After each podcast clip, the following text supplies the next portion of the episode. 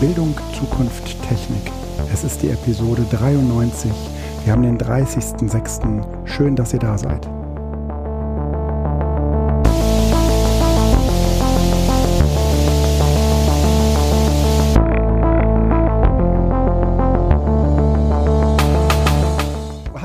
Vor dir? Ich habe Urlaub noch vor mir, aber ähm, bei mir verändert sich ja im Moment eh alles so ein bisschen ähm, weil ich ja äh, meinen Job als Medienberater zumindest anteilig an die Nagel hängen. Deshalb habe ich noch keine Urlaub, keinen Urlaub, sondern bin noch im Dienst. Äh, du bist jetzt wieder an der Schule? Ja, jetzt noch nicht, aber bald. Also das heißt, ich habe jetzt diese wunderbare Situation, dass äh, ich ganz viel Kontakt schon mit Lehrern habe, die alle im Urlaub sind. Ja. Ich selbst habe aber noch keinen Urlaub, weil ich bis zum äh, 30, 31.07. noch ähm, mit voller Stelle abgeordnet bin und ähm, werde aber, habe mir die letzten zwei Wochen freigenommen, sodass ich dann, ähm, also die letzten zwei Wochen dieser Dienstzeit freigenommen, sodass ich dann die letzten drei Wochen der Sommerferien in Urlaub fahren kann. Mhm. Und ähm, dann werde ich Urlaub haben. Noch also nicht, noch bin ich am. Hattest du denn als Medienberater normal Urlaub? Oh, ähm, also äh, so wie andere Leute auch, irgendwie so 30 Urlaubstage oder wie hat man sich das vorzustellen? Ja, also wenn du äh, überhälftig abgeordnet bist, also ja. das heißt, äh, der äh, relevante Punkt ist da, wo du mehr bist. Ja. Und wenn du überhälftig, das heißt also mehr als die Hälfte abgeordnet bist, äh, hast du deine, ich frage mich jetzt nicht, wie viele, ich steht irgendwo 40 Urlaubstage? Nee. Wie viel sind das? Irgendwie sowas, ne? Nee, 22 nein, Stunden nein, nein, du. also. Das sind 30 Urlaubstage, 20. Äh, genau, normalerweise sind es, glaube ich, äh, 18 ähm, und ja, äh, glaub, alles andere ist dann äh, tariflich erkämpft. Ne? Ja, irgendwie, keine Ahnung, irgendwie 20, glaube ich, sind es oder sowas, äh, steht in irgendeinem Erlass. Ich habe jetzt gerade tatsächlich meine Unterlagen, wo ich das mir mal alles notiert hatte, nicht da. Ähm, ist alles sauber dokumentiert, aber äh, genau, ich hatte ähm, keine Ferien ja.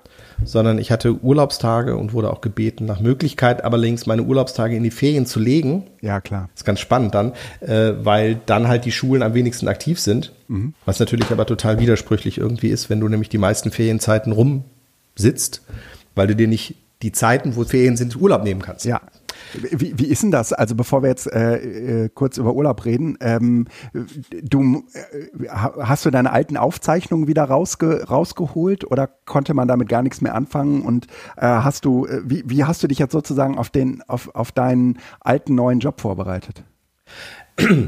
Es ist echt spannend, ähm, weil ich natürlich mit allergrößtem Respekt, ich bin jetzt seit neun Jahren aus der Oberstufe raus. Mhm. Ähm, und ich gehe halt jetzt wieder auch in die Oberstufe. Sekundarstufe 1 auch, aber Oberstufe ist das, was schon so seit neun Jahren halt brach liegt. Ja. Und ähm, äh, habe dann mit jemandem auch gesprochen, der erzählte mir immer irgendwas von irgendwelchen Kompetenzen. Und ich habe gedacht, boah, krass, hat sich das alles geändert. Ich habe es mir dann aber angeguckt, es hat sich nicht so viel verändert. Die, die Hauptthemen sind immer noch die gleichen. Und ähm, ich muss mich aber trotzdem wieder reinfuchsen. Ich fand es halt total abgefahren, in so Schulbücher zu gucken, weil ich jetzt halt die Schulbücher hier habe und ich äh, habe ja so das Dogma, äh, wenn es Schulbuch da ist, dann nutze ich das soweit es geht halt einfach auch, also nicht als chronologische äh, Ablauf, aber wenigstens als als Steinbruch, weil ich kopiere mhm. mir jetzt nicht irgendwie, also auch Nachhaltigkeit. Es bringt nichts, den Schülern Schulbücher zu geben und dann gleichzeitig alle Texte nochmal in Kopie. Das heißt also, ich versuche mit den Schulbüchern zu arbeiten und deshalb habe ich mir die intensiver angeguckt und äh, ich habe echt gedacht, ey, kann doch nicht sein, ne? Wenn es um Subkulturen geht, geht es um Gothic und Punks. Ach du Scheiße, okay. Wo ich mir denke, so, ja. so 70er, 80er, vielleicht 90er Jahre, aber nun echt nicht aktuelle Subkulturen. Da könntest du Pokémon, da könntest du TikTok-Memes äh, oder sonst was reintun, aber nicht Gothic und Punk. Also ich finde es ja irgendwie sympathisch, mhm. aber dass die Schülerinnen und Schüler da nicht so richtig äh, ein Packende finden. Und das Schulbuch ist von 2015, also, also sechs Jahre alt. Also ist jetzt auch nicht so alt. Oder was halt auch total thematisiert wird bei der Wirtschaft und äh, Politik, also vor allen Dingen Wirtschaft äh, und bei der Politik, Politikinteresse und sonst was, Soziologie auch, Gesellschaftsstrukturen, ist immer wieder Ost-West. Ach. Das Witzige ist, in meinem privaten Leben spielt dieses Ding Ost-West eigentlich kaum noch eine Rolle. Das ist abgelöst worden, so ein bisschen von AfD und nicht AfD, ja. weil das ist ein gesamtgesellschaftliches äh, System. Natürlich ja. hast du auch noch Sachsen, aber Sachsen wird eher als Sachsen gesehen, so wie Bayern auch als Bayern gesehen worden ist.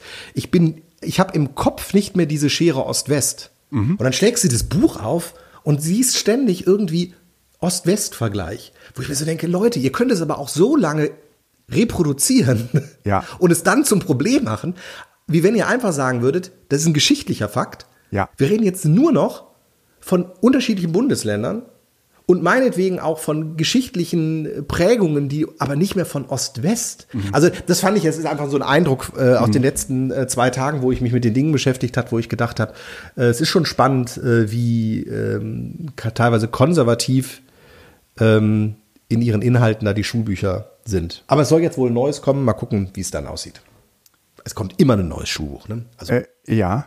Ähm, und ähm, wie, hast, wie, hast, wie hast du dich jetzt äh, konkret vorbereitet? Konntest du denn überhaupt, also jenseits von Schulbüchern zum Beispiel, deine alten äh, Sachen irgendwie äh, nochmal gebrauchen? Oh, ich glaube, ich habe äh, keine Ahnung. Ich habe ja, ja, aber ich habe da nur grob drüber geguckt, weil okay. ähm, also, was ich nicht gemacht habe, ist jetzt eine konkrete Unterrichtsreihenplanung im Sinne von, ich mache habe die und die Termine und dann und dann mache ich das und das, weil ähm, das mache ich kurz vorher immer. Also ich plane die Reihen dann durch und die konkreten Unterrichtsstunden dann ähm, kurz vorher, weil ich glaube, also das habe ich auch beim Sichten gesehen, man hat, ist ähnlich wie beim Radfahren. Auch wenn du zwei Jahre lang kein Rad gefahren bist, kannst du trotzdem Rad fahren. Ja, wollte ich fragen, ist das, äh, ist das so, dass man die ganzen Themen noch drauf hat, wenn man sie wieder sieht?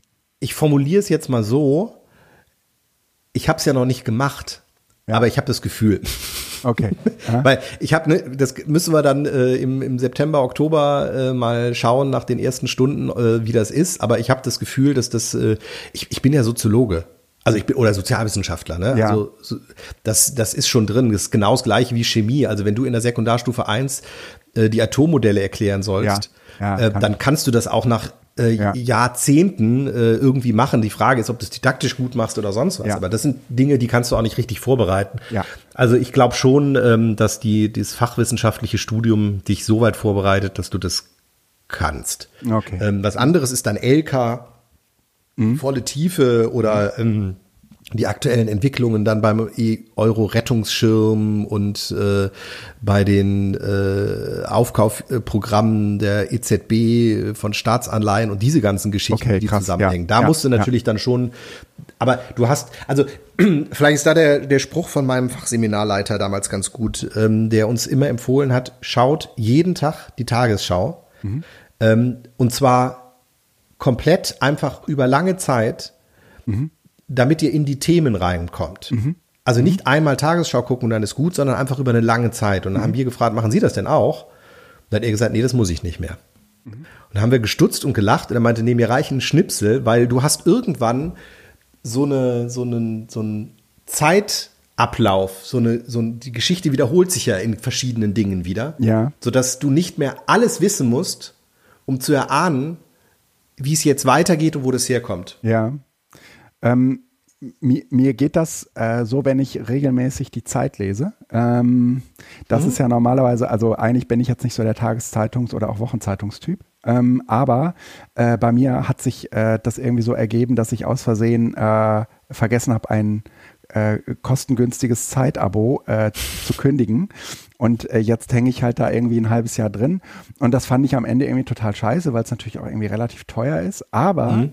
ähm, jetzt zwinge ich mich natürlich auch dazu, damit sich das äh, nicht, äh, damit ich das Geld nicht komplett verbrannt habe, äh, regelmäßig zu lesen und habe extra auch nicht die Mails abbestellt, die dich regelmäßig daran erinnern, dass es was Neues zu lesen gibt. Und das Gute an der äh, App ist, äh, also ich habe so ein Online-Abo halt, dass ähm, dass du äh, natürlich jeden Tag ein bisschen liest und nicht die ganze mhm. Zeit auf einmal liest. So normalerweise komme ich dann da nur am Wochenende zu und jetzt mhm. die App komme ich halt auch in der Regel abends dazu. Ne? Bei längeren Artikeln, äh, dann mhm. sitze ich auch mal eine halbe Stunde, aber äh, die Zeit nehme ich mir jetzt gerade. Und dann würde ich auch sagen, irgendwann bist du in diesen Diskursen wieder drin. Ja, also. Genau, ja, das ist vielleicht ein schöner Begriff. genau. Die, die Diskurse ähm, sind dir so nahe, dass ein Impuls reicht, um mitreden zu können und auch eine Einordnung. Ja. Nicht in der Tiefe, das brauchst du dann noch mal, ne? aber so, das, ähm, dich überrascht nichts. Ja, genau. Und ich glaube wirklich, wenn du noch mal 20 Jahre mehr auf dem Buckel hast als wir, mhm. dann überraschen dich tatsächlich auch gewisse weltpolitische Ereignisse nicht mehr. Ja, also, mag sein. Mhm. Ne, selbst das, was jetzt im Moment abläuft, ist ja nicht so, dass man sagt, also das hat ja keiner kommen sehen, ja. sondern es ist eigentlich tatsächlich eine, wenn du das, das ist eine Fortschreibung. Natürlich im, ja. immer im Rückblick ergibt sich der rote Faden, aber ähm, der ist jetzt wirklich nicht, ähm, ja, es gab ja. Leute, die nicht die Augen verschlossen haben und das gesehen haben und äh, es ist nicht un unüblich. Ähm, ja, ich hatte das tatsächlich bei Spiegel, weil ich da ein paar Artikel lesen wollte. Das habe ich aber wirklich wieder abbestellt, weil es mich total nervt. Der Spiegel ist teilweise so reißerisch in seinen Überschriften ja. und in seinen ja. Das mag ich nicht. Also sie werden überrascht sein, was sie hier äh, ja, das ist erfahren. Scheiße. Und das ja. ist immer so, deswegen so, ach Mann, Kinder, ja, das ist ja, nicht doof.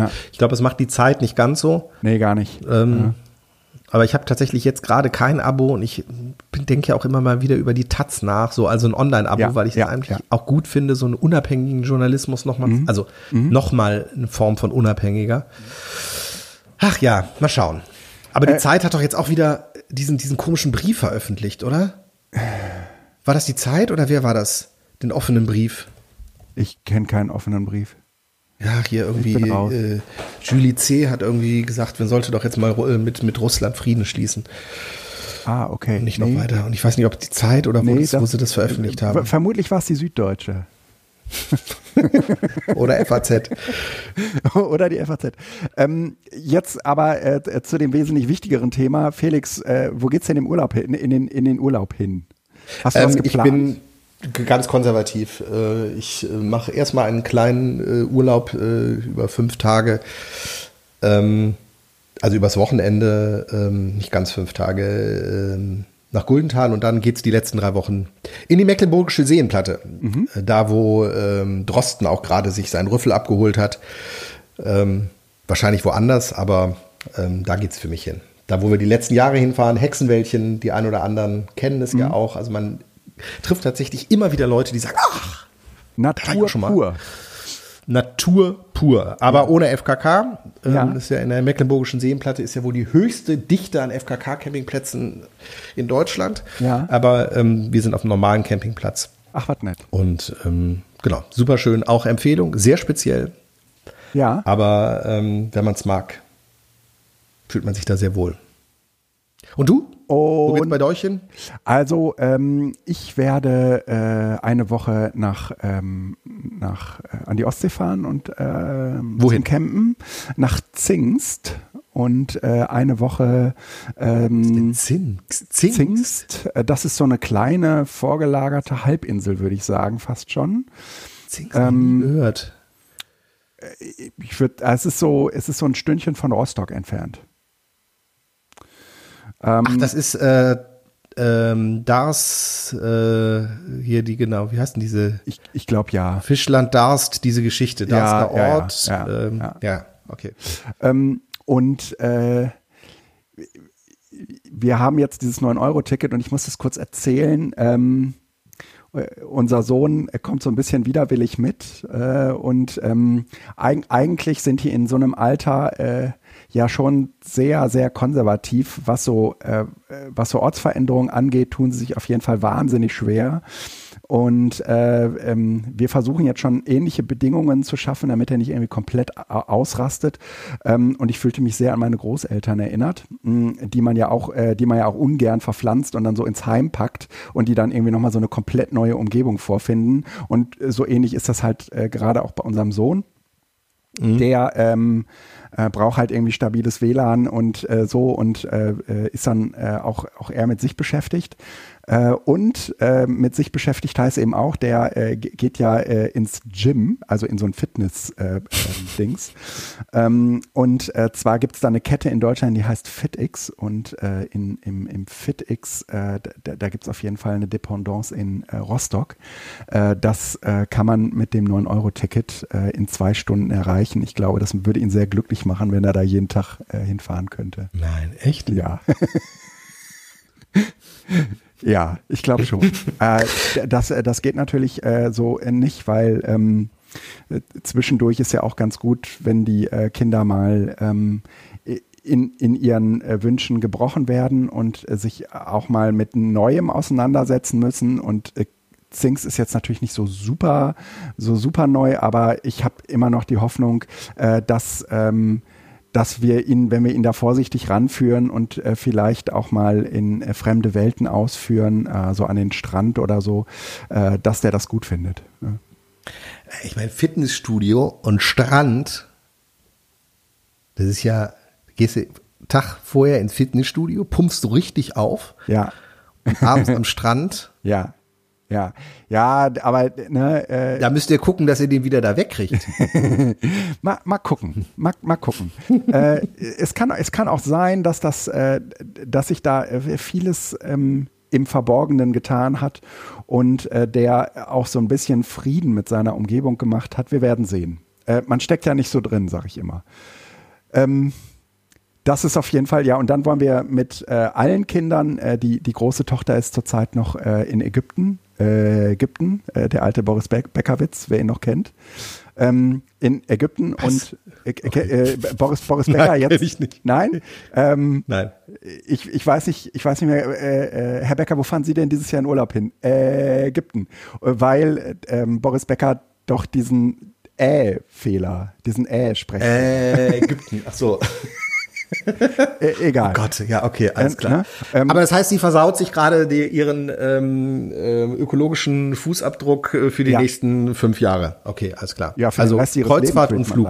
Ja. ja, wahrscheinlich, ja. ne? Mhm. Genau, die, okay. genau, die ist jetzt, die ist jetzt gerade mit so einem kleinen Schiffchen äh, auf dem äh, Nil unterwegs. Man kann es auch Kreuzfahrt nennen, aber das ist, glaube ich, mit so einem normalen Kreuzfahrtschiff einfach nicht zu vergleichen. Das ist äh, eher so diese Schiffe, die man so auf dem Rhein rumfahren sieht. So, so, so eine, so eine Klasse hat das eher.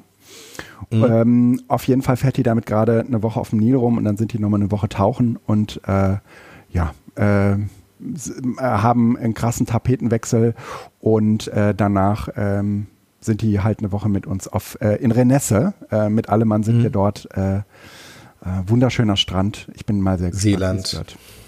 Ja. Aber es Seeland geht halt nur noch ne? campen mit uns, ne? So wegen Hund und allem. Ja, gut, aber ja, äh, gibt doch auch einige ähm, es, äh, es, es Unterkünfte. Also gerade ja. in Burg Amstede gibt es doch schöne Bungalow-Parks. Also, ja. also Renesse ist nördlich äh, von Burg Amstede, da ja. war ich oft. Und da gibt es schöne Bungalow-Parks und so weiter. Aber klar. Ja. Ähm, äh, ich, ich war ja auf mehreren Veranstaltungen. Ne? Ich war, wir haben uns ja im Vorhinein jetzt nicht so äh, Gedanken darüber gemacht, worüber wir heute erzählen wollen, aber ich könnte über verschiedenste Veranstaltungen erzählen, auf denen ich gewesen es, bin. Es ist total beneidenswert, ähm, weil du diesen Sweet Spot inzwischen erreicht hast, wo die Kinder so groß sind oder aus dem Haus sind, ja. dass du einfach wieder auf Veranstaltungen gehen kannst. Ja. Ähm, und äh, du warst, äh, soweit ich informiert bin, sowohl in Berlin wie auch in Hamburg. Ja, genau. Und das genau. ist echt beneidenswert. Ja, und das. Erzähl das, mal, wie war es? Also, mhm. wie war es vor allen Dingen in Berlin? Weil das, äh, mhm. da waren wir ja auch doch einmal ja, ja, genau. Zusammen. Berlin auf der, Re auf der Republika. Ähm, man muss äh, sagen, die haben ja eine neue Location gefunden. Bist du krank geworden im Nachgang? Nee. Nee. Ähm, Nicht? Okay, nee. alles klar. Äh, aber man muss auch dazu sagen, dass die ein relativ, äh, also die hatten sehr liberales äh, äh, Anti-Corona-Konzept und haben halt irgendwie dazu ermutigt, eine Maske zu tragen. Das haben aber auch sehr, sehr, sehr viele immer getan. Mhm. Ähm, und ähm, da, das lag letztendlich ja natürlich auch so ein bisschen an dir. Ich habe ähm, sehr, sehr konsequent äh, die Maske äh, aufgehabt mm, und musste mich ehrlich gesagt ein bisschen umgewöhnen, weil äh, sowohl bei uns im Bildungszentrum als auch äh, jetzt, sagen wir mal, die normale Situation beim Einkaufen ähm, hat sich schon arg verändert und da wird halt einfach keine Maske mehr getragen. Ne? Ähm, und äh, die Republika war ähm, anders als sonst. Erstens, weil sie ja äh, knapp einen Monat später nochmal war. Das heißt, es war einfach deutlich wärmer.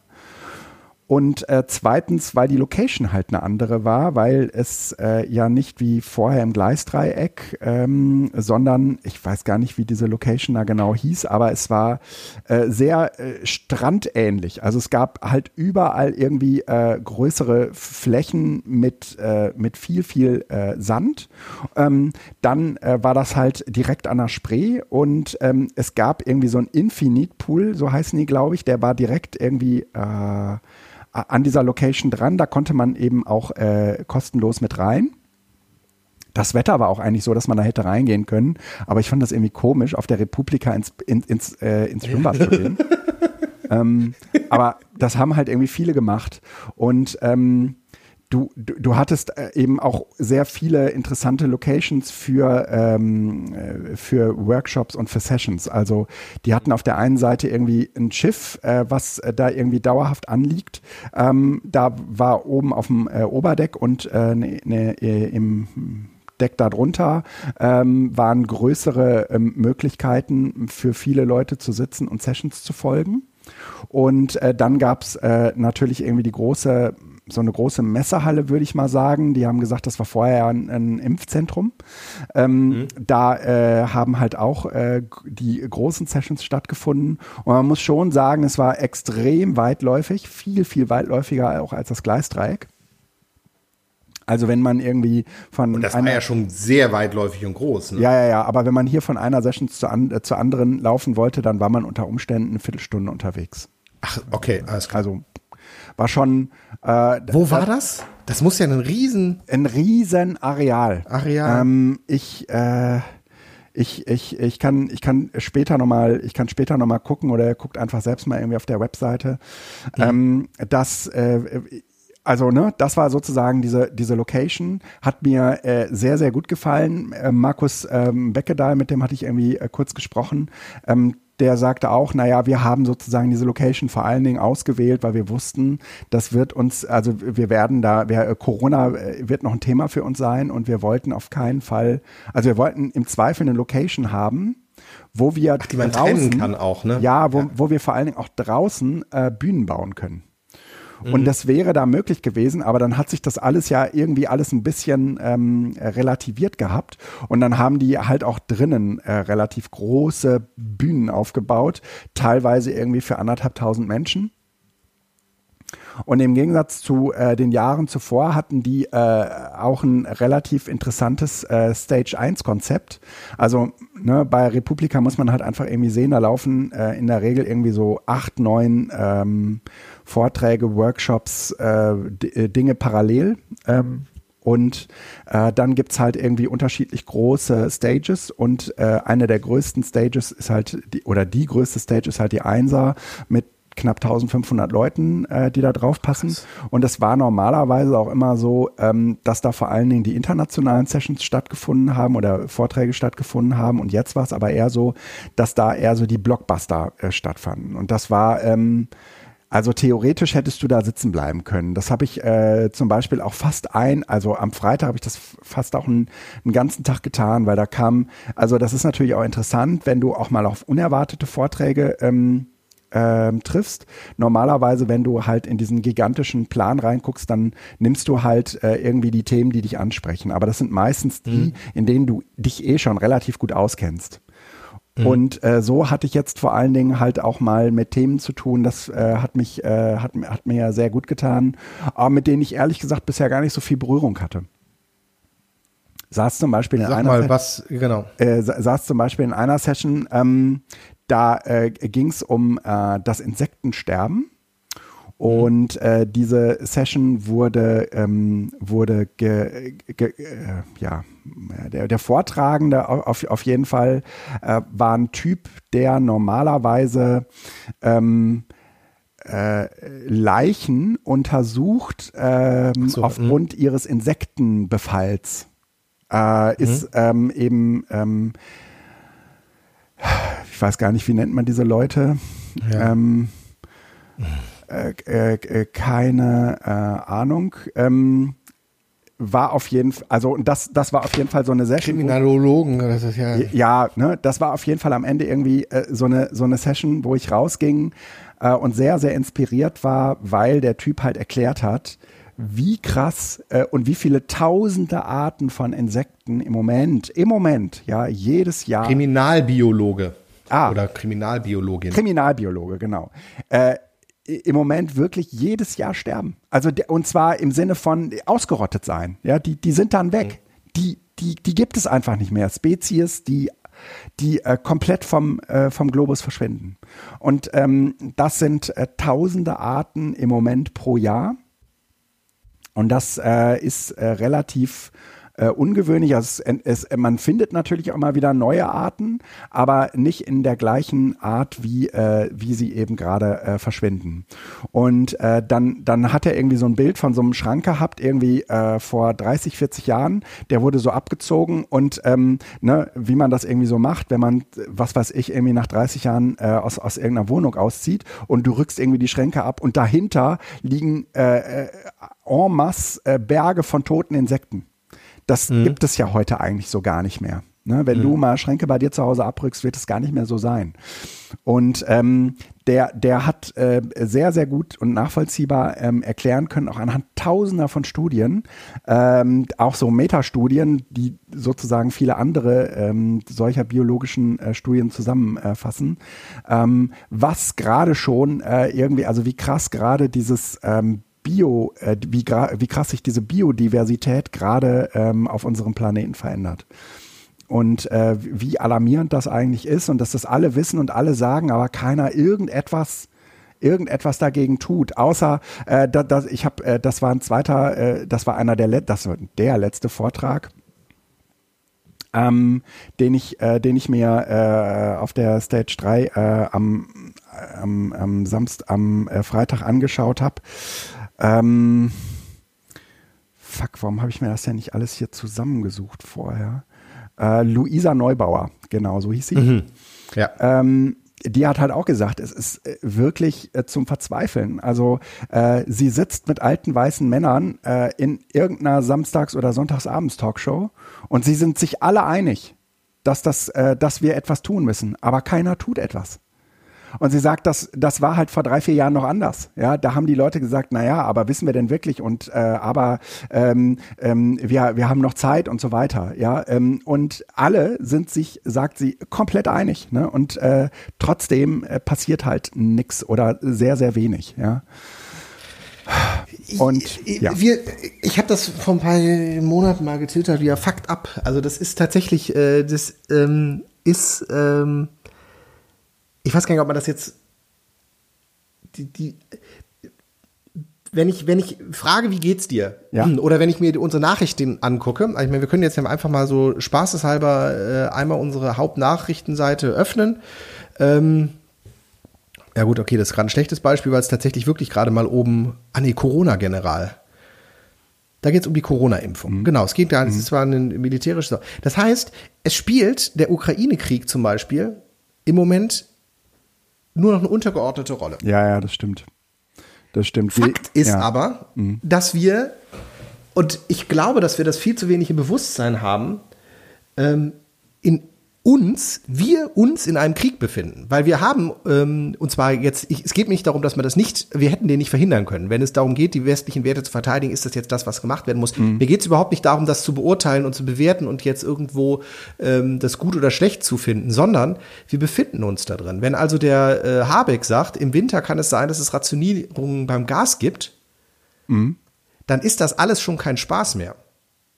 Andererseits wir wissen seit Jahren, dass wir von diesem Scheiß runterkommen müssen. Und jetzt äh, beschweren wir uns über die hohen Spritpreise vor ein paar Monaten. Inzwischen haben wir uns dran gewöhnt und die Leute rasen wieder wie die Bekloppten und fahren einfach ihre Kusen durch die Gegend, als wenn nichts wäre. Der Sprit ist noch viel zu günstig. Ja. Wir werden alle noch große Augen machen, weil das meiste, die meisten Heizungen in Deutschland laufen ja mit Gas dass äh, wenn jetzt die Abrechnungen, die Jahresabrechnungen kommen für 2022 mhm. oder jetzt auch schon für 2021, die werden ja gepfeffert sein. Da wird es ja kaum Rückzahlungen, es wird gepfefferte Nachzahlungen geben bei allen, weil einfach das Gas so teuer ja. geworden ist. Ja. Das heißt, das kommt auch noch alles wieder an, Aber alles sind am Ende nur Folgen von dem, was wir eigentlich seit Jahren haben, dass wir diesen Planeten systematisch über seine Ressourcen ausbeuten. Ich habe vor ein paar Tagen einen schönen Film gesehen von jemandem, wie man glücklich wird. Das ist natürlich jetzt irgendwie mehr so eine, so eine spirituelle Ebene dann, mhm. ähm, der in, in, in Thailand lebt. Das ist also auch nochmal eine andere Klimazone. Mhm. Und er sagt, es gibt Leute, die kaufen sich, äh, die, die sind erfolgreich und kaufen sich ein Haus und zahlen das 30 Jahre ab. Er hätte sich in zwei Monaten eine Hütte gebaut. Natürlich sei die weniger gut, aber er hätte dafür jetzt 29 äh, Jahre und 10 Monate frei. Hm.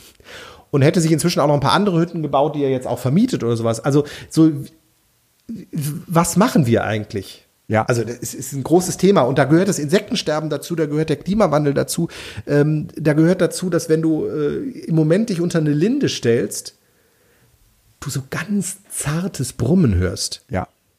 Vor noch zehn Jahren, weiß ich, stand ich unter den Linden und es war ein Brummen. Hm. Das heißt, wir spüren dieses Insektensterben wirklich. Also es ist für alle sichtbar. Mücken, ich habe dieses Jahr, glaube ich, drei, vier Mückenstiche und hier ist immer das Fenster auf. Ja. Also kann man jetzt auch positiv finden. Aber also es ist tatsächlich ähm, hochdramatisch und ich habe den Vortrag von Neugebauer auch gesehen oder auch von der ähm, ähm, ach, jetzt komme ich auf den Namen nicht, äh, die diese Irreversibilität der äh, ökologischen Systeme ähm, gemacht hat. Ähm, ähm, eben wie wir damit umgehen oder wie wir nicht damit umgehen, wie blind wir uns da äh, zu stellen, ähm, ja, genau. was da eigentlich genau. Sache ist. Genau. War auch auf Stage 1, ähm, die Nokun war auch gut hier, äh, Maya Göbel. Genau. Maja Göbel, ja, ja genau. Den, den habe ich auch, den habe ich auch gesehen. Ja, genau. genau. Ja. Den äh, Vortrag von Tante, den fand ich auch sehr gut äh, über äh, Bitcoins. Ja. Oh, beziehungsweise ja, das dritte äh, Web. Also warte nochmal eben. Maya Göbel hat vor allen Dingen, äh, wie, wie, ich finde, einen wunderbaren äh, Satz gesagt. Ähm, wir brauchen einen Freiheitsbegriff, der es uns erlaubt, mal wieder etwas sein zu lassen. Ähm, und ähm, da, da steckt schon was drin. Ja, also äh, wir, wir alle haben natürlich, sagen wir mal, wir können alle mit diesem Freiheitsbegriff relativ viel anfangen. Ähm, aber er ist halt ähm, sehr liberal geprägt von, na, solange äh, du äh, äh jemand anderen nicht in seiner Freiheit einschränkst, ja, äh, gib halt Gas, ne? Ähm, aber total konsumistisch. Ja, genau. Aber also immer mehr. Genau. Aber ein Freiheitsbegriff äh, der sozusagen es dich einschränkt und zwar nicht nur der anderen wegen, sondern auch wegen dir selbst, ja. Ähm, de, der, der ist, das ist sozusagen, das ist einfach nur ein, nur ein anderes Framing von, von Freiheit, ja. Mhm. Also sich die Freiheit zu nehmen, Dinge nicht zu tun, ja. Das, äh, das hat mir sehr, sehr gut gefallen bei Maya Göbel, ja. Ja, also ich finde die eh, sie hat ja auch ein super spannendes Leben. Die ist ja in einer äh, alternativen Wohnkonzept und so weiter auch groß geworden. Ja. Also die, die, die lebt es auch und ähm, also offensichtlich. Äh, also sehr, sehr spannend. Ähm, ja. Vortrag zum Empfehlen definitiv. Also bei mir war ist Tante auf jeden Fall noch gewesen, in Kombination mit dem Vortrag, der nicht auf der Republika gelaufen ist, sondern ähm, auf einer anderen Konferenz von Fefe ja. der sich auch mit dieser Thematik beschäftigt, also äh, ja, Web 3.0 ähm, beziehungsweise. Äh, bei, bei, Tante äh, kann ich noch eine weitere gute Empfehlung geben. Äh, der hat ja übers Web 3 gesprochen, ne? Äh, und mhm. sagen wir mal auch über äh, Blockchain und genau. irgendwie den ganzen Mumpitz, Krypto-Scheiße. Krypto-Blockchain, genau. Ähm, der der gerade irgendwie versucht, aus dem Internet äh, in einer nächsten Version äh, im Prinzip die alten Eigentumsverhältnisse wiederherzustellen. Ja? Ähm, nämlich, dass man Güter verknappen kann. Ne? Über NFTs äh, sozusagen ähm, äh, äh, ähm, ja, beliebige äh, Eigentums äh, äh, Definitionen herzustellen, um darüber ähm, äh, zu verknappen, was ja eigentlich äh, der äh, Funktion des Internets widerspricht, weil Ver Verknappung da aufgrund dieser unendlichen Kopierbarkeit eben relativ schwierig ist. Ne?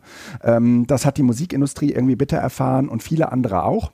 Und äh, du kannst, äh, du kannst äh, diese, diese Verhältnisse über Web3-Technologien halt wiederherstellen und da, darüber natürlich auch wieder äh, ganz anders und auf äh, altbekannten Wegen ähm, äh, kommerzialisieren. Aber äh, es ist vollkommener Mumpitz, äh, äh, das zu tun, weil wir sozusagen das Internet, so wie wir das heute kennen, äh, und auch mit all seinen Möglichkeiten natürlich hinter uns lassen würden.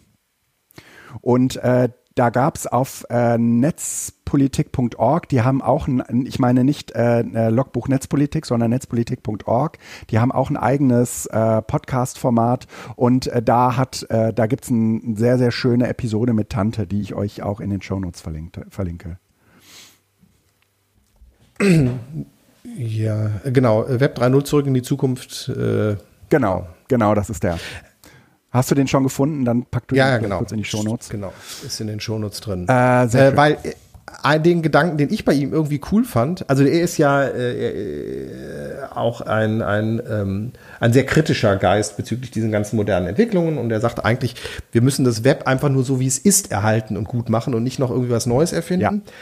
Und was ich ganz spannend fand, war ähm, sein ähm, ähm, mir jetzt in dem Alter, also wir sind ja inzwischen 40.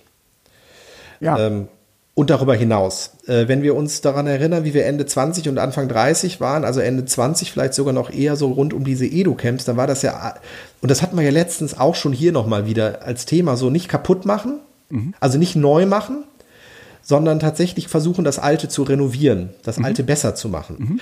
Und ähm, ich bin komme tatsächlich immer mehr dahin, weil das Kaputtmachen ist halt, oder beziehungsweise das Andersmachen und Neumachen ist halt keine Garantie dafür, dass es besser wird. Nee. Im Gegenteil, in der Regel werden die gleichen Fehler einfach nochmal gemacht. Ah, Das ist jetzt aber mein äh, Hin- Hintergedanke. Was er halt sagt, ist zum Beispiel, ähm, und das ist überspitzt jetzt auch von ihm vorgetragen und von mir auch, Mastodon ist im Grunde genommen nur ein Auswuchs oder eine Alternative zu diesem ganzen Web 3.0-Gedönse. Im Sinne von, äh, jeder muss alles selber machen. Es muss nicht jeder einen Server machen. Warum gucken wir nicht, dass wir die Energie, die wir in diese Alternativen stecken, da reinstecken, eine vernünftige Basis und eine vernünftige Kontrolle über die bestehenden Netzwerke wie beispielsweise Twitter herzustellen? Und das fand ich sehr, sehr spannend. Also eben zu gucken, wie kriege ich es denn hin, dass Twitter besser wird, bevor ich immer versuche, neue Dinge zu erfinden, die natürlich auch in diesem ganzen Web ist ja sozusagen Disruption, äh, mach kaputt und bau neu auf und so weiter. Aber äh, vielleicht ist es auch gut zu sagen, wir nehmen jetzt mal die bestehenden Lösungen und gucken, dass wir sie besser machen. Fand ich einen sehr spannenden Ansatz, weil den habe ich so, den kann ich nachvollziehen, aber den habe ich so selten gehört. Finde Ja, und- spannend, weil ich auch, wir ja auch manchmal anders da reden. Und ich glaube, das hängt so ein bisschen auch mit einer äh, leichten Begeisterungsfähigkeit zu tun, äh, äh, zu, zusammen, äh, die man für äh, das Neue relativ äh, gut und schnell gewinnen kann. Mastodon würde ich auch sagen, ähm, ist, wenn man da drauf guckt, natürlich einfach nur Twitter in ähm, ja Open Source. Ne, mit, mit all den guten Eigenschaften, die das dann so mit sich bringt. Jeder kann seinen eigenen Server aufsetzen. So. Ja, ja, Aber, die Probleme auf den Servern sind die gleichen wie bei Twitter. äh, aber die, die, Art der, die Art und Weise, wie wir da miteinander kommunizieren, ist da ja nicht grundlegend anders. Genau. Äh, und äh, das ist ziemlich interessant, weil ich habe vor, äh, vor zwei, drei Tagen nochmal in eine sehr, sehr alte äh, Episode von äh, Bildung, Zukunft, Technik reingehört. Äh, haben wir euch auch in den Shownotes verlinkt. Äh, sie, äh, sie ist von äh, Mai 2013, äh, Das Digitale und wir. Und äh, da feiern wir beide äh, Up.net an, äh, ab. Und zwar sowas von. und und äh, äh, hatten damals schon die gleichen Schmerzen mit Twitter. Beide sind wir immer noch auf Twitter. Ähm, Und zwischendurch, du hast es auch in der letzten Episode nochmal gesagt, legt man dann immer mal wieder seinen Account still oder sagt, naja, mein Referenzaccount ist im Moment der und jener. Ähm, Aber ähm, man muss halt sagen, äh, die Rückkehr zu Twitter äh, oder auch die Schmerzen, die man mit Twitter hat und diese Auseinandersetzung, die kommt da drin ja auch irgendwie zur, ähm, zur, zur Sprache. Ähm, ähm, aber die Begeisterungsfähigkeit, die, äh, die, die man für andere Dinge hat, die ist eben manchmal dann auch relativ schnell wieder vorbei. Ne? Und ähm, es setzt sich am Ende häufig dann das durch. Äh, Ähm, was man dann schon auch, äh, was sich dann schon auch irgendwie in den eigenen Alltag integriert. Und äh, das ist dann häufig eben gar nicht dieses, diese Art von Cross-Posting und äh, hier und da posten, sondern wenn wir mal ganz ehrlich sind, ich habe irgendwie ähm, äh, sehr, sehr viele tausend Follower auf Twitter ähm, und äh, einer der Gründe, weswegen ich Twitter benutze, ist ja nicht, ähm, dass ich äh, ähm, dass ich dort äh, irgendwie so gute Gespräche habe. Die habe ich auf Mastodon genauso wenig wie auf Twitter, sondern äh, dass ich da zweieinhalbtausend oder dreitausend oder wie viel äh, Follower auch immer habe. Ne? Ähm, die im Zweifel äh, eben dann auch mal, äh, wo, wo, es, wo, wo es dann eben auch einen Resonanzkörper gibt, den man äh, sonst eben selten vorfindet. Ne? Mhm. Und bei Up.net war das, war das ein bisschen anders. Da hat unsere Begeisterungsfähigkeit uns so weit getrieben, hört in ähm, äh, Mai 2013 rein, so weit getrieben, äh, dass wir gesagt haben, es ist eine ganz neue Art zu kommunizieren. Ja? Also äh, ich habe damals äh, geblockt, Kommunikation statt Linkschleuder. Up.net das bessere Twitter.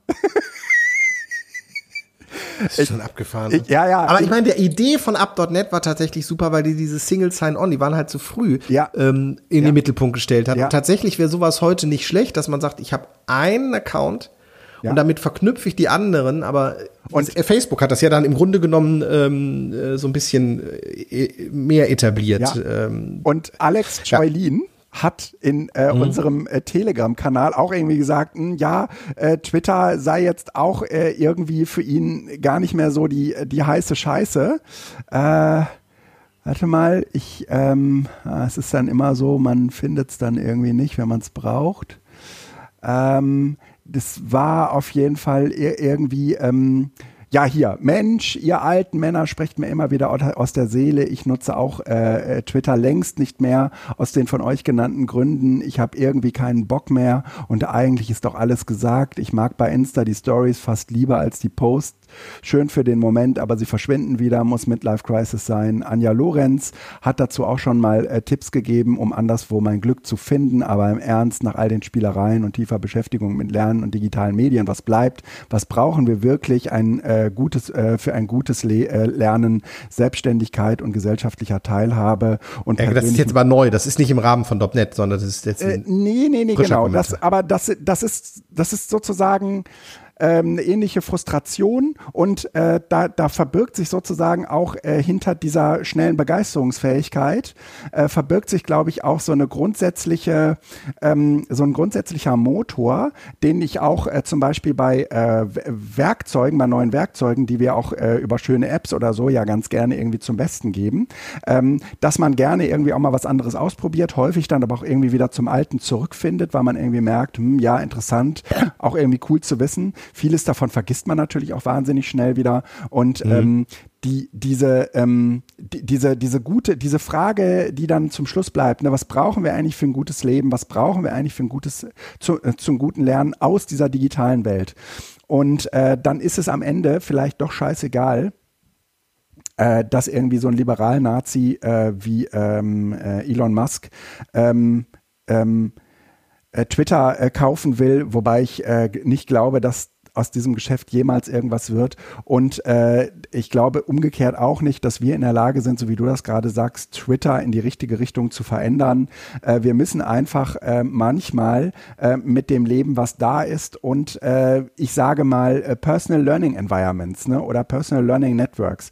Das ist dann äh, am, am Ende eben nicht Twitter alleine, sondern es gehört so ein kleines Universum dazu. Und das sind ein paar Apps, das ist dann mein Blog, das ist dann äh, irgendwie dies und das und äh, äh, irgendwie ändert sich das ja auch ständig, was man gut findet oder was man für sich selbst irgendwie richtig findet.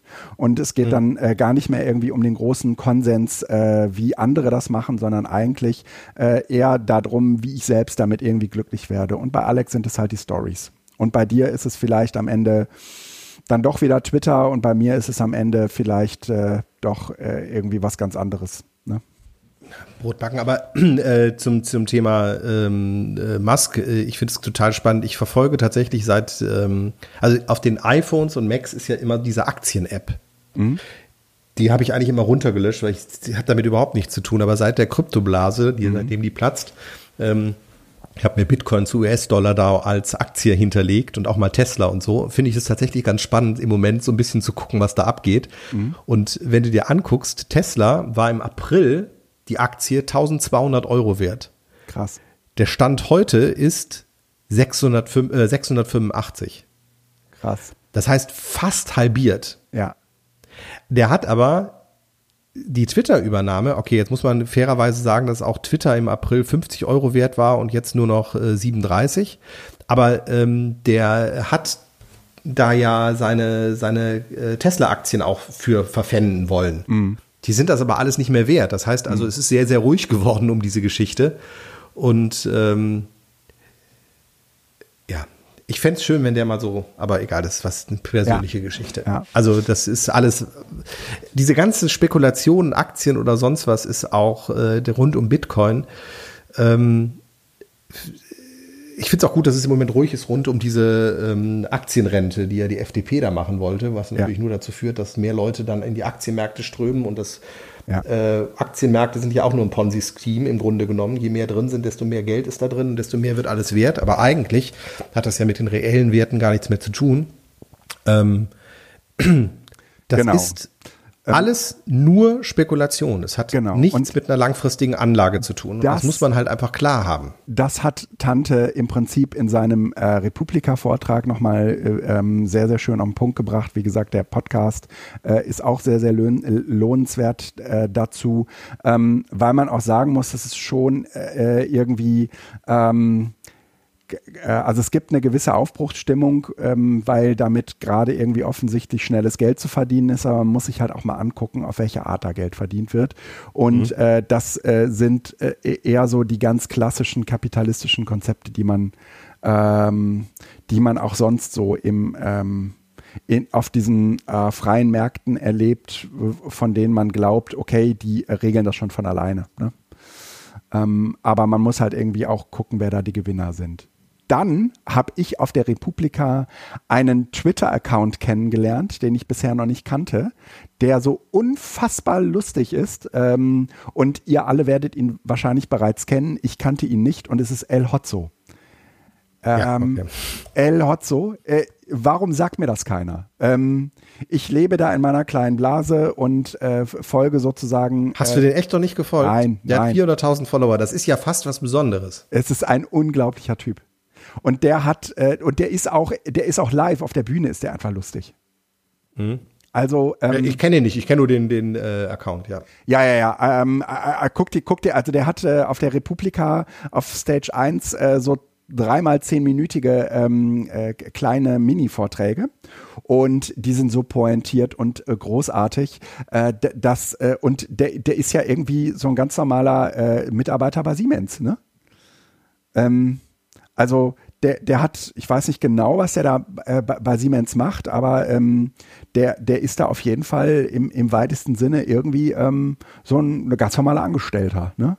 Also jetzt nicht irgendwie, äh, man könnte ja auch äh, erwarten, dass jemand mit 400 Twitter-Follower äh, irgendwie aufhört, äh, so im normalen Arbeitsleben tätig zu sein, sondern irgendwelche anderen Dinge macht. Ne? Ja, aber nicht äh, El Hotzo. Äh, dann habe ich von der großartigen Katja Berlin, die äh, in der Zeit äh, so eine äh, so, so einen Bereich hat, wo sie eigentlich immer äh, die Torten der Woche vorstellt. Und ja, genau. äh, mhm. die, die Torten. Torten der Wahrheit. Torten der Wahrheit, genau. Äh, sind äh, im Prinzip so, ähm, ja, ich würde mal sagen, so Kuchendiagramme, deswegen heißen sie äh, Torten, äh, die äh, eigentlich natürlich äh, äh, jeglicher statistischer Grundlage entbehren, äh, sondern wo, wo sie sich einfach irgendwie äh, relativ früh hatte sie die, äh, diese Idee, ähm, sich diese Darstellung zunutze zu machen, um Aussagen zu treffen. Ne? Also mhm. es gibt hier zum Beispiel eine Torte, ähm, also so ein runder Kreis und ich würde sagen so äh, ähm, 85 Prozent dieses runden Kreises sind gelb und äh, dann gibt es so ein, ein kleines 15-prozentiges äh, ähm, Kuchenstück äh, in Rot. Da steht dran, ich bin ja kein Nazi. Hm, und das Gelbe heißt aber. Also ich bin ja kein Nazi, aber. Ne? Ähm, oder äh, es gibt eine ähm, ne, ne sehr schöne ähm, Torte zu Wahrheit, Fortschritt, Zukunft, äh, Digitalisierung. Aber leider ist da, sind mir da irgendwie die Bilder abhanden gekommen. Schade, schade. Äh, sehe ich jetzt gerade, aber ihr könnt diese Torten auf jeden Fall auch alle auf, der, ähm, auf dem Republika-Kanal ver, ähm, nochmal nachschauen. Wir verlinken euch das aber auch. Äh, zum Beispiel hier noch eine sehr schöne Torte, deutsche Corona-Schulstrategie für den Herbst. Dann gibt es wieder eine Torte, da ist äh, ein Drittel in äh, lila, ein Drittel in grün, ein Drittel in äh, gelb. Und äh, in der Agenda, in der, ähm, in, in der mh, mm, Erklärung steht dann dazu, toi, toi, toi. äh, ähm, ach so, das muss ich unbedingt erzählen. Äh, Aurel Merz, Metz, ähm, ich glaube Merz, ist äh, ein Comedian, äh, genau, Aurel Merz ist ein Comedian auf, ähm, äh, auf dem ersten. Ähm, der macht, glaube ich, irgendwie Sachen auf Funk. Und äh, der hatte einen Vortrag zu, wie Aurel Merz der mächtigste Pferde, äh, Pferdeinfluencer der Welt wurde. Und dieser mhm. Vortrag ist unfassbar lustig, ähm, weil er sozusagen äh, erklärt, wie er über Twitter, äh, die damals, äh, also im letzten Jahr bei der äh, Olympiade, ähm, äh, gab es irgendwie diesen modernen Fünfkampf und äh, diese eine Reiterin, die ihr Pferd verprügelt hat. Ähm. Entschuldigung. Total furchtbar, aber. ja, ja, ja. Und das ist auch alles total schlimm. Ne? Und äh, Aurel Merz erklärt halt ähm, irgendwie, äh, wie der diese, äh, wie der diese, ähm, diese Szene der, die, die, dieser PferdesportlerInnen, äh, sagen wir mal, getriggert hat. Und äh, ich fand das so lustig. Ich saß auch in der ersten Reihe und muss irgendwann mal zu laut gelacht haben und es gibt eine Szene, wenn ihr, wenn ihr diesen, diesen Talk guckt, da spricht er jemanden in der ersten Reihe an, dass der endlich mal aufhören soll zu lachen. Ach echt? Und das bin ich. ja, ich, ich, ich habe ich hab diese äh, Stelle auch nochmal rausgeschnitten, äh, in so ein kleines Video äh, gemacht. Vielleicht verlinke ich das äh, nochmal originär äh, hier äh, in den Show Notes, dann könnt ihr euch das nochmal angucken. Ich habe auf jeden Fall, ich habe auf jeden Fall äh, ähm, äh, mich in seinem Talk verewigt. Also es ist wirklich, gut, es ist wirklich unfassbar lustig gewesen. äh, gut. Ähm, bezüglich guten Twitter, jetzt sind wir ja tatsächlich bei äh, dritten, vielleicht machen wir da die Kategorie äh, Twitter-Empfehlungen. Mhm. Also äh, Aurel Merz habe ich jetzt reingeschrieben. Ähm, nur jetzt für den Fall, weil du ja ähm, El Hotzo jetzt auch noch nicht kanntest. Ja. Äh, kennst du Matthias Regner? Nee. Renger? Das ist der, der äh, so äh, äh, Comedy-PR-Beratung für irgendwelche äh, Leute macht. Dann solltest du dir den unbedingt auch noch angucken. Wahrscheinlich ist dir der schon mal irgendwie untergekommen, aber dann auch bitte hier okay. die dringende Empfehlung. Ähm, es ist großartig. Okay. Also äh, das gehört so in diese Kategorie rein und ist, äh, Oh geil, ja, sehr sehr gut, ja. Sehr gut. Muss muss muss sein. ja, sehr schön. Achso, jetzt hast du den YouTube-Videos. Ja, ist, ist egal. Ja, genau. ich, äh, so, ja. Muss eh hinterher nochmal durchgehen. Ja, also äh, Republika, und das finde ich jetzt gerade sehr spannend, weil du nicht davon erzählt hast, wie toll das ist, all die Leute zu sehen und wie toll das ist, sondern ähm, äh, wir sind tatsächlich über die Inhalte gekommen. Äh, die Vergangenheiten bei diesen Themen waren oft so, dass man ähm, gesagt hat, wie toll das ist, dass sich alle selbst beweihräuchern. Ähm, wir haben jetzt wirklich gerade ähm, über Inhalte. Ja. Angetriggert. Spannend. Ich hoffe, dass ich auch noch mal wieder hin kann. Ähm, muss aber auch ehrlicherweise sagen, dass die ähm, Preise, die sie halt im Moment aufrufen können und auch die die ganze Sache ja kostet. Ja, das stimmt. Ich glaube, hat irgendwie 300 Euro gekostet, ne? Ja, das stimmt. So ein Ticket.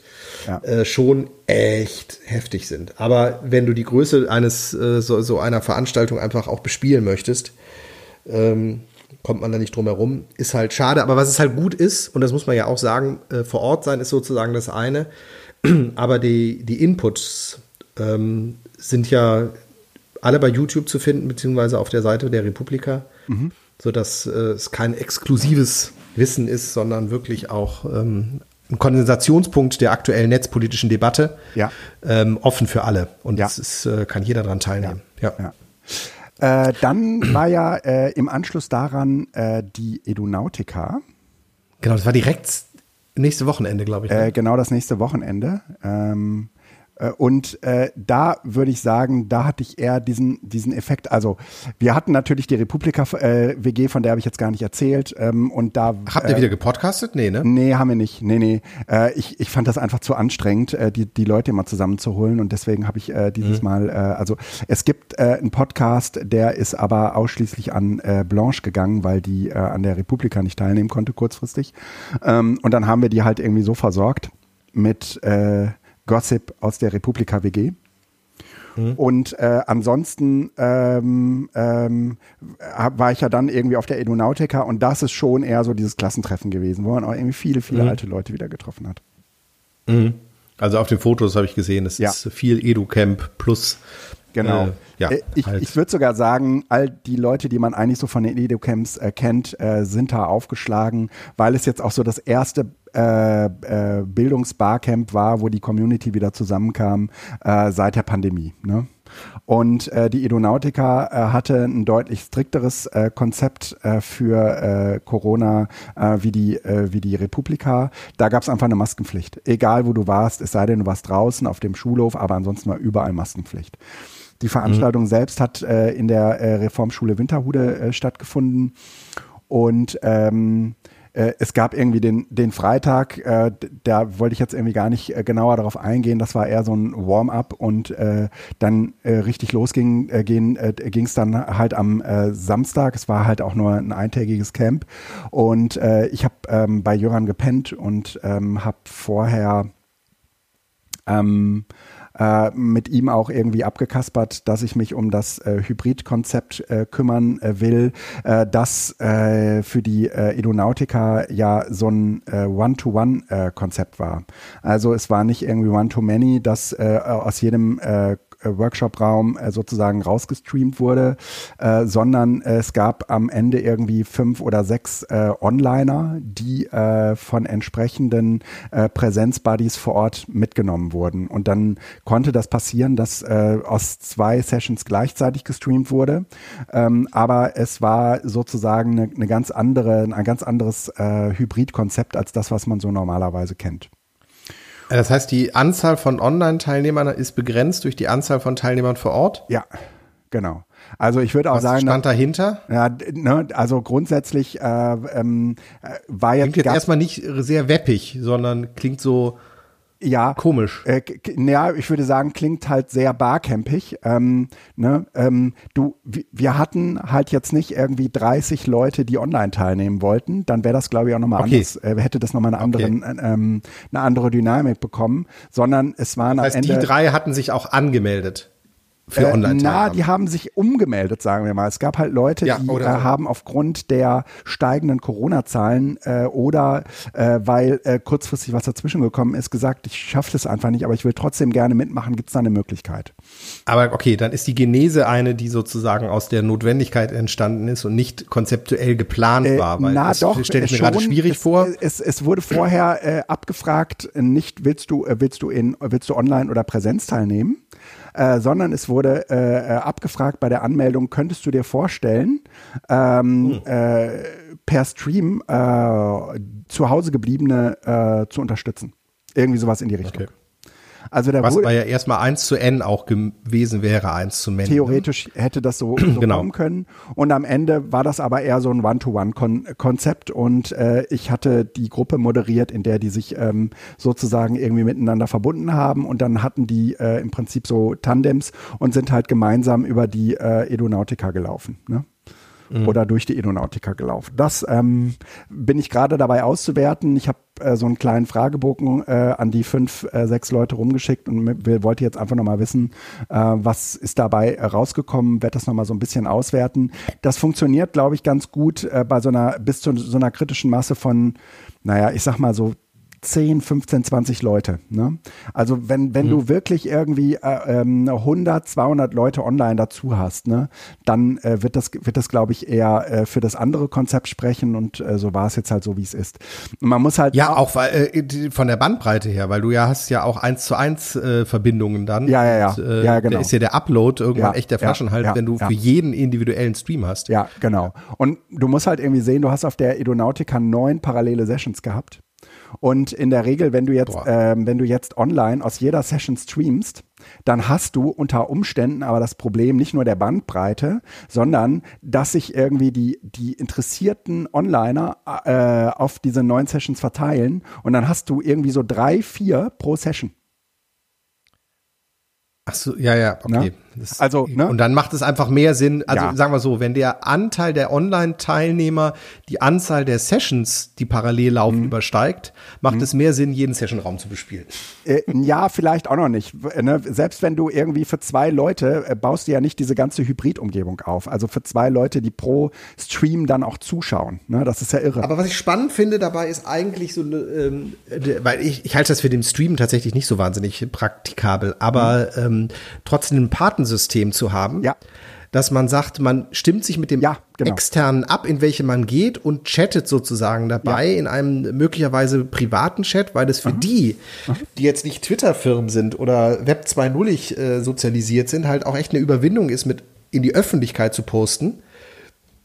Aber wenn du sozusagen einen Buddy hast vor Ort, einen Paten, ja.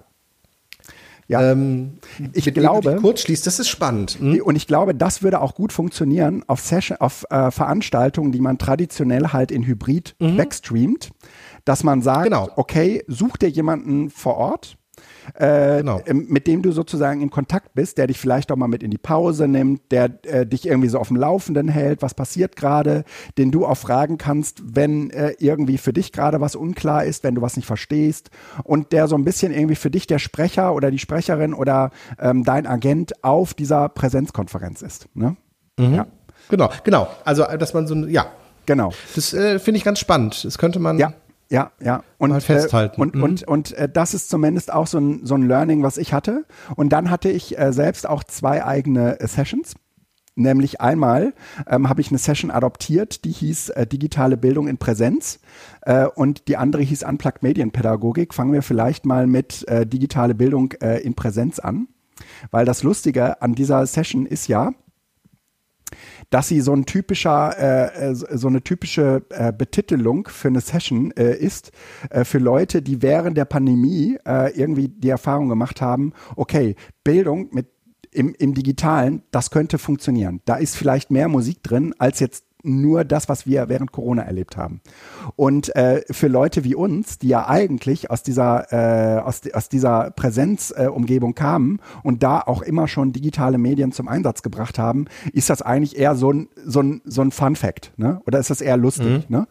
Ähm, aber ich habe das dann so ein bisschen gedreht in, in Richtung äh, Erlebnis äh, pädagogische Medienbildung und äh, habe so ein bisschen äh, davon erzählt, äh, wie ich äh, digitale Medien in Bildungsprozesse äh, integriere und äh, dass es eigentlich ja jetzt gar nicht im, im vordergründig so äh, sehr ähm, äh, Werkzeug oder Apps oder ähm, so so ähm, ja so geleitet von irgendeinem coolen Tool, äh, sondern mhm. eher geleitet äh, von dem von der pädagogischen Idee der Erlebnispädagogik. Also, dass du ähm, so, sozusagen auf der einen Seite ein Erlebnis mit dem Digitalen hast und es danach sozusagen mit den äh, KollegInnen im Seminarraum zusammen äh, erklärst.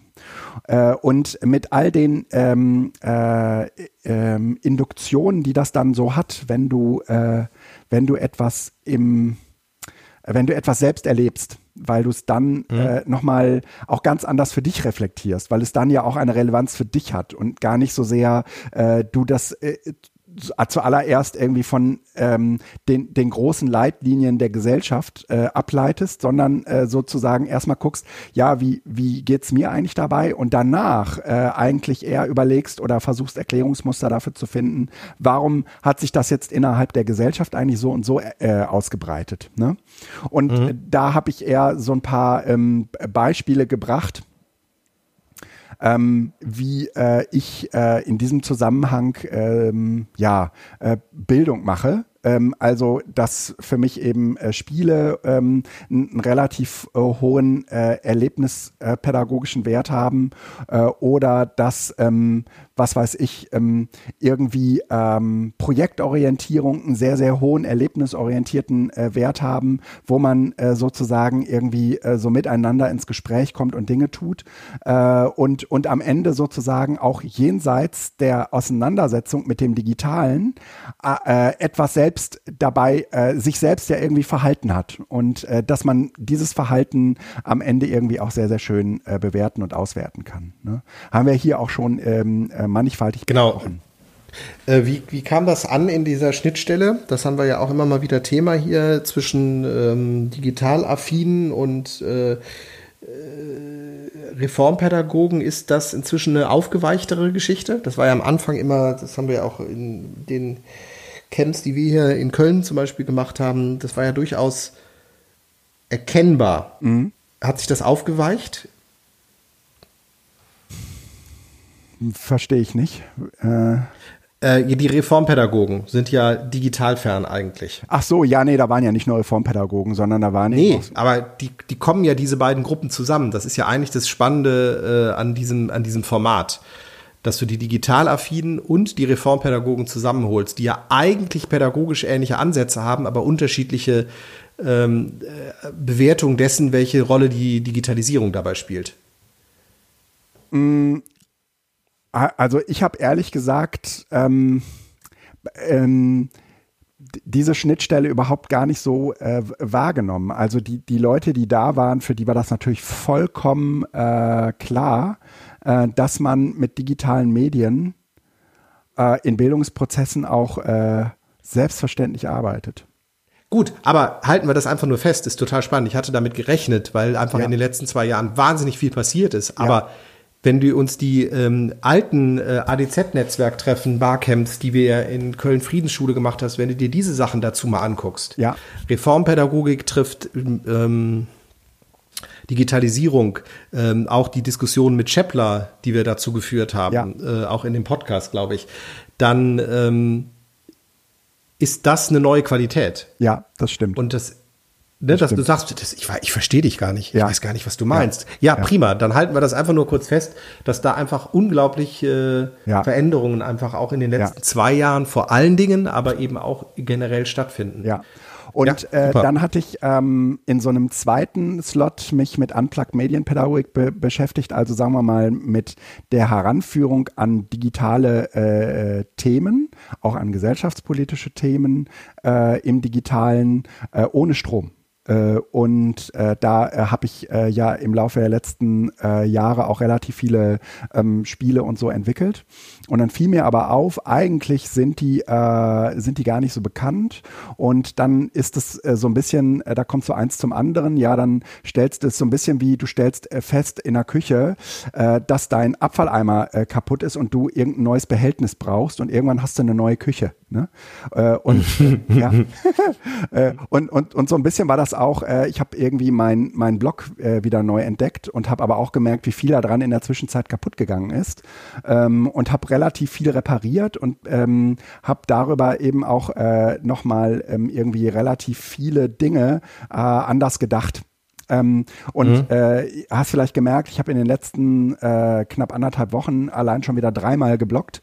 Ähm, mhm. Ist äh, äh, gerade für mich äh, auch irgendwie die Möglichkeit, viele der Dinge, die ich in den letzten Jahren auch hier im Podcast erzählt habe, nochmal aufzuschreiben, weil es tatsächlich so ist, das, was du in diesem Podcast er erzählst, das ist wie die Insta-Story, das ist für den Moment eigentlich total gut, aber das hast du äh, nach wenigen Tagen schon nicht mehr im Kopf. Und äh, das ist mit Blogbeiträgen halt schon nochmal irgendwie was anderes, da referenzierst du drauf und ich äh, habe in dieser in diesem Zusammenhang zum Beispiel auch festgestellt, äh, dieses Facebook-Spiel, was wir damals für PB21 mhm. irgendwie mit den Studierenden entwickelt haben. Ähm, das hast du da auch mal bei mir in der Klasse Das habe ich auch mal bei dir oder? gespielt, ne? Genau. Ähm, das ist, das, das ist bis heute eigentlich, ähm, ohne dass ich mir jetzt äh, groß, äh, ohne dass ich da groß immer von Kenntnis hatte, aber das ist in so vielen unterschiedlichen Zusammenhängen immer wieder aufgetaucht, äh, zwar deutlicher referenziert auf PB21, aber ich habe zum Beispiel irgendwie gemerkt, äh, äh, okay, da da äh, konnten sich Dinge verselbstständigen, weil sie eben äh, aufgeschrieben wurden. Und mhm. ähm, äh, diese Art des Aufschreibens, die habe ich äh, jetzt irgendwie äh, für mich äh, wieder neu entdeckt und äh, habe jetzt meinen Blog so ein bisschen wieder auf Vordermann gebracht, habe bei der Gelegenheit zum Beispiel auch die ganzen Edu-Caches, ähm, die bis dato eigentlich äh, äh, nicht besonders gut ähm, sagen wir mal, zum Wiederverwenden äh, nutzbar waren, habe die jetzt äh, alle genommen und habe die äh, mit äh, H5P aufbereitet. Äh, damit kann man sie jetzt letztendlich aus meinem Blog befreien und äh, in andere Zusammenhänge einbetten. Aber vor allen Dingen hast du eben auch die Möglichkeit, sehr, sehr strukturiert ähm, und sehr, sehr ähm, auch, also sehr, sehr gut die Dinge in anderen Zusammenhängen nochmal einzubetten. Ne? Ähm, und äh, das werde ich jetzt zum Beispiel auch mit den Spielen machen äh, die ich im Laufe der letzten Jahre äh, entwickelt habe, ähm, die alle mal so ein bisschen zusammenführen und äh, da äh, auf meinem Blog auch irgendwie so eine Umgebung für zu schaffen, äh, dass man die dort ähm, dass man die dort anschauen kann. Ich bin in dem Zusammenhang zum Beispiel auch auf ein paar wirklich abgefahrene, tolle äh, Webseiten gestoßen. Es gibt zum Beispiel eine Webseite, die heißt AI Unplugged. Da finden sich äh, auch auf Deutsch äh, jede Menge Spielematerialien äh, für ähm, Spiele, die man äh, mit mit äh, Seminargruppen äh, spielen kann ähm, zum Thema äh, künstliche Intelligenz. Ganz toll, ganz toll. Ähm, und, äh, und, und, und von solchen, und diese Dinge, die hängen sozusagen gerade lose an unterschiedlichen Stellen rum. Und mhm.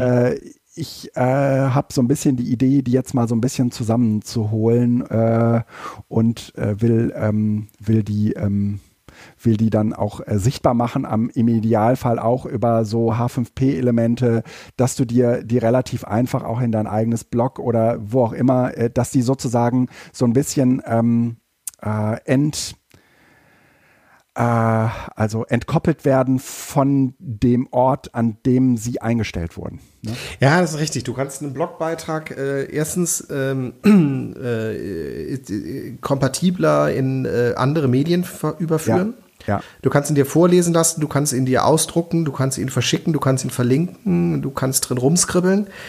Ähm, der Podcast ist wahnsinnig persönlich, aber in dem Sinne schwer zu referenzieren. Selbst wenn man jetzt Links macht auf die Kapitel, ist es immer noch was, was dich, ja, ähm, ja es ist nicht beiläufig. Also, nee, Podcast ist beiläufig beim Putzen, aber wenn du einen Inhalt brauchst, kannst du ihn unglaublich schwer da rausnehmen und weiterverarbeiten. Von daher ist Bloggen alle ehrenwert. Ähm, mhm. Ich kann das sehr gut nachvollziehen, aber irgendwie ich, ich meiner Hut. Ja, auch gut. Genau. Äh, AI Unplugged. AI habe ich, ähm, ähm, hast du ist gefunden? in der Sessions, ja, ja, ist drin, die, die, die deutsche Sammlung von Spielen, Offline-Spielen für künstliche Intelligenz ähm, ist in den Session, äh, Shownotes. Ja, sehr schön. Ähm, ja, und äh, dann habe ich selbst auch noch äh, ein paar Sessions auf der Edonautica äh, ähm, besucht. Ähm, eine, die mir besonders gut gefallen hat, äh, da ging es um Bildungsgerechtigkeit und offenen Unterrichtsformen.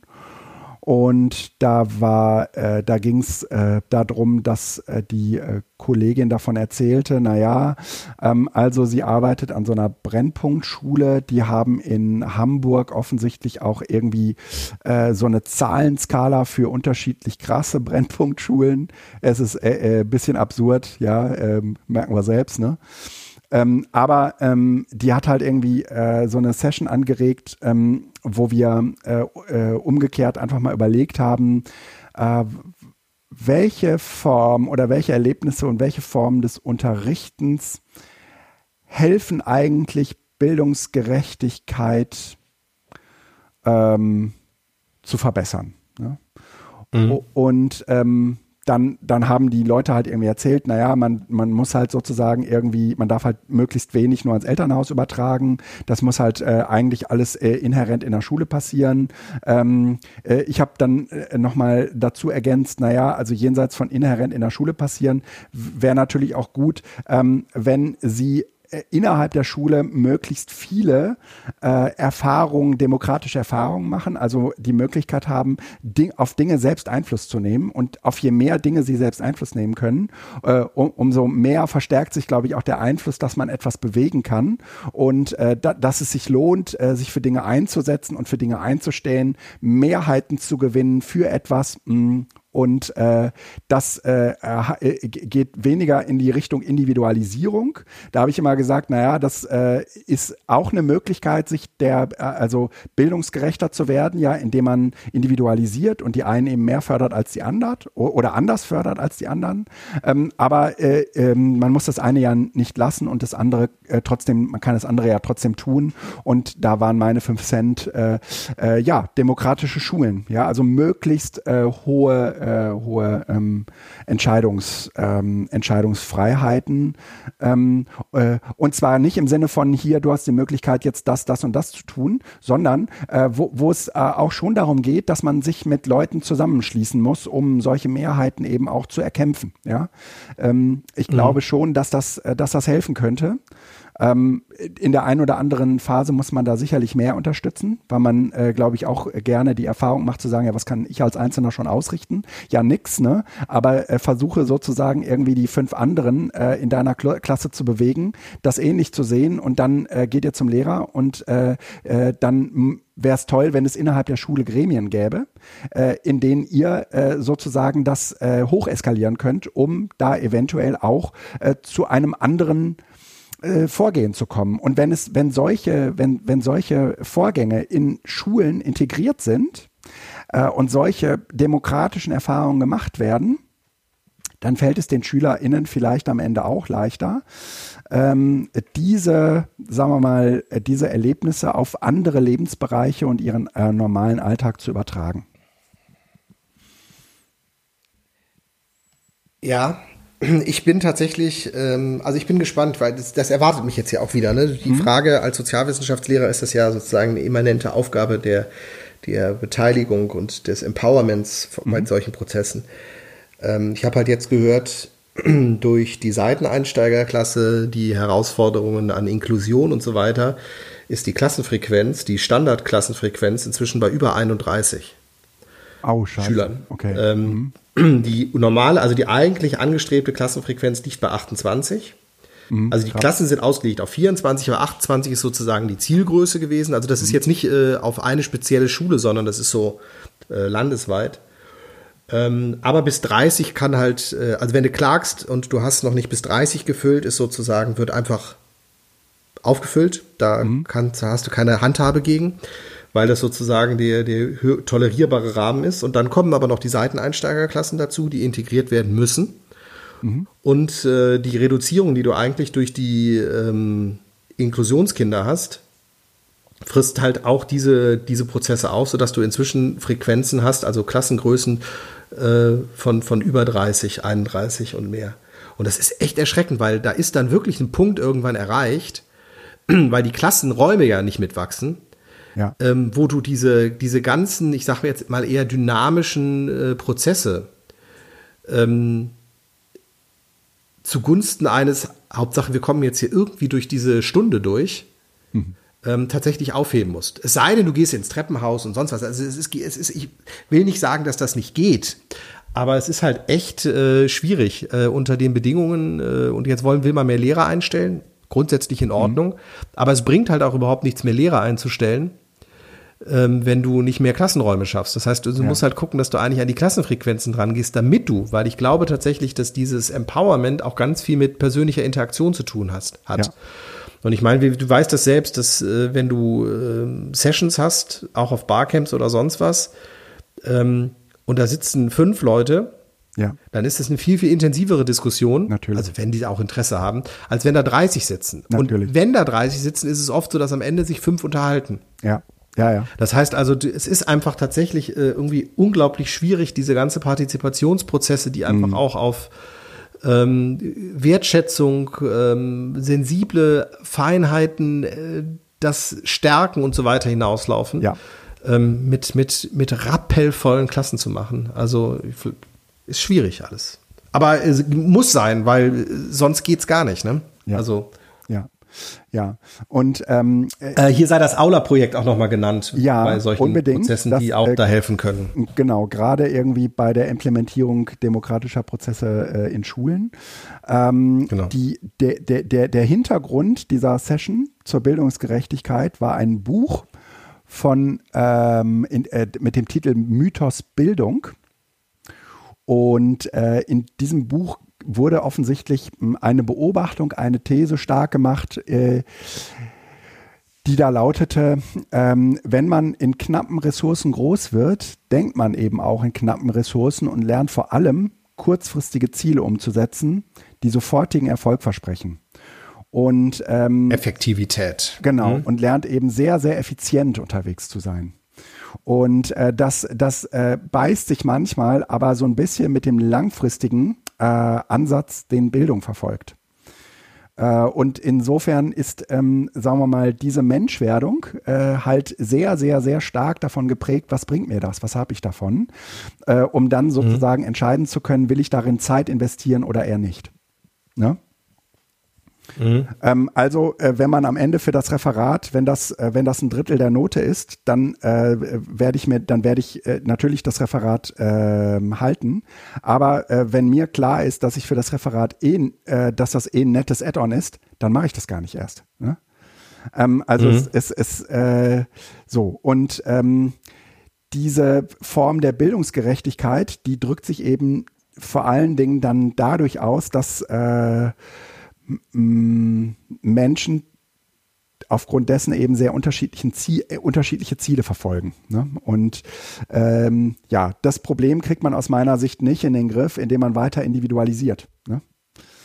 Ähm, und äh, sondern eigentlich nur, indem man äh, versucht, ähm, ja, äh, ja, äh, Menschen in, in Gruppen äh, zu bewegen und dort Entscheidungen her hervorzubringen. Ne? Und dafür sozusagen eben auch äh, äh, unterschiedliche Werkzeuge kennenzulernen. Ne? Und da ist die Abstimmung eben am Ende gar nicht das einzige Werkzeug. Ne? sondern darum geht, da, da geht es auch äh, darum, wenn, wenn jemand sozusagen ein Anliegen hat, diese Anliegen unter Umständen eben auch äh, zu protektieren und zu stärken und zu sagen, ja, pass auf, dann ähm, ne, äh, d- dazu gehört so, so eine Art Coaching, ja, äh, vielleicht auch. Ähm, ja, und äh, natürlich dann eben auch entsprechende äh, vor, vor, ähm, Vorgänge und Prozesse, die in die Schule implementiert sein müssen. Oder äh, eben auch in andere. Ne? Sowas kann man sich ja auch eben für äh, Workshops vorstellen, ja, dass man sagt, okay, wenn ihr irgendwas ganz anderes machen wollt, dann findet halt Mehrheiten. Ne? Und dass man sozusagen auch dafür, ähm, auch im Seminarraum, äh, letztendlich äh, das Vorgehen bespricht, wie, wie man das angehen muss. Ne?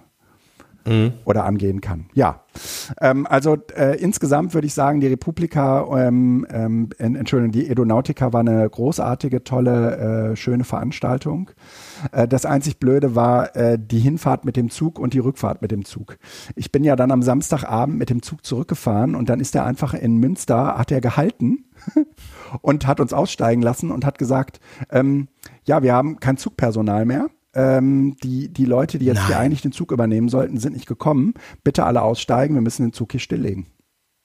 Und dann standen wir da alle in Münster um, äh, ja, was war es schon, so halb zehn. Hm? Und dann musste ich gucken, wie ich weiterkomme. Ich war dann irgendwie zwei Stunden später als geplant zu Hause. Mhm. War richtig Krass. beschissen, war richtig beschissen, ja. Ja. Äh, ja, Ja, äh, die, auch ein Teil von, ja.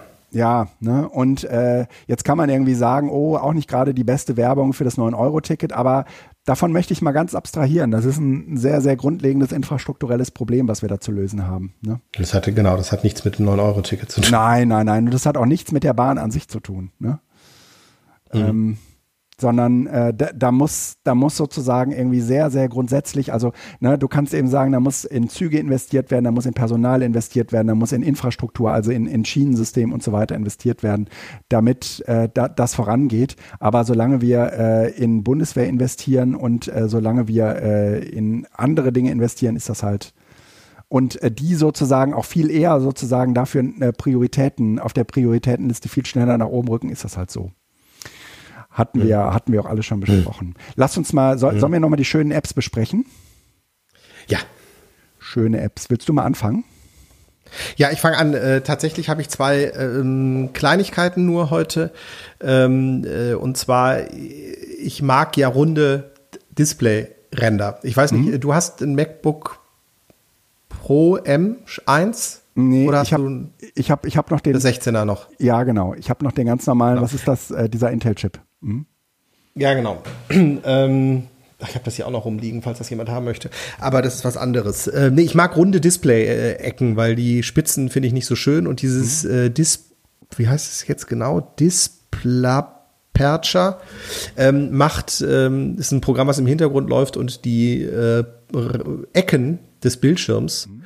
so von drei bis, glaube ich, sechs oder acht äh, Pixel rundet es. Ah, okay. Äh, die nächste App. Eine rein ästhetische Geschichte. So genau, ja. Die, die nächste App, die ich vorstellen will, äh, passt wunderbar in die Ferien. Sie heißt Origami. Und äh, es ist eine App, äh, die einem äh, so paar ähm, Falttechniken erklärt äh, für alle möglichen äh, Tiere und sonstigen Gestalten, Ach, cool. die, man, die man mit quadratischen Blättern falten kann. Ne? Origami halt. Perfekt für, wenn es mal regnet. Super. Ja, ja, es, es Oder macht, auch wenn es nicht regnet, Spaß. genau. Ja, ja, ja. Ähm, dann bin ich wieder dran. Und zwar äh, habe ich das gar nicht im Blick gehabt, aber in irgendeinem Podcast ist es jetzt letztens auch erwähnt worden. Es gibt eine Notruf-App. Äh, Nora, ähm, äh, bei, über die ich, wenn ich unterwegs bin, kann ich ja 112 anrufen aber ich weiß eventuell nicht, wo ich bin. Und die ja. Nora-App äh, ist äh, an öffentliche Infrastruktur angeschlossen, ist vom, glaube ich, vom Land Nordrhein-Westfalen veröffentlicht worden, aber äh, oder wird dort gepflegt, aber steht allen Bundesländern zur Verfügung. Mhm. Wenn ich also einen Notruf absetzen möchte, mhm. kann ich das darüber tun, auch ohne zu sprechen. Also man kann auch sagen, ich kann sozusagen sprechen oder ich kann nicht sprechen und dann äh, wird einfach ein Notruf abgesetzt, äh, die aktuellen äh, Ortdaten übermittelt und dann äh, kommt jemand. Also für ähm, Situationen, wo man vielleicht auch nicht sprechen kann, weil man gerade in einer Krisensituation ist, in der S-Bahn oder sonst was, irgendjemand wird verprügelt und man möchte da jetzt nicht irgendwie groß. Mhm. Ne? Also ähm, Nora äh, neben der äh, Warn-App, Nina heißt die, glaube ich. Ne? Ja, genau ähm, ist eine App, die vielleicht einfach auch so als Standard auf die Geräte durchaus gehört, falls man mal, ja. hoffentlich nicht, aber Notruf absetzen muss. Sehr schön. Und ich weiß, wo man ist. Ich habe als letztes noch die App Visits äh, in Gebrauch. Ähm, also ich finde es eigentlich immer ganz äh, schön, ähm, auch im Nachhinein immer noch mal äh, zu gucken, äh, was war eigentlich wann. Und äh, dafür nutze ich eigentlich meine Standortdaten und ähm, habe ähm, naja, auch nochmal aus Ansichtsgründen meistens für die Teilnehmenden meine Standortdaten von Google an. Äh, aber die habe ich, seitdem ich Visits nutze, äh, jetzt erstmal wieder ausgemacht. Und ähm, mit der Visits-App äh, kann man sozusagen seine Standortdaten automatisiert äh, und zwar rein lokal auf seinem Handy wegspeichern. Ist eine sehr datensparsame App. Man kann die auch benutzen wie ein Tagebuch. Das ist jetzt gar nicht irgendwie so meine Kernfunktion, sondern ähm, ich äh, lasse die sozusagen im Hintergrund einfach mitlaufen, um ähm, meine Standorte zu tracken. Ja, dann äh, nehme ich das kurz jetzt spontan auf. Äh, eine Alternative ist noch vom deutschen Entwickler die Geofancy App, die genau das gleiche macht. Mhm.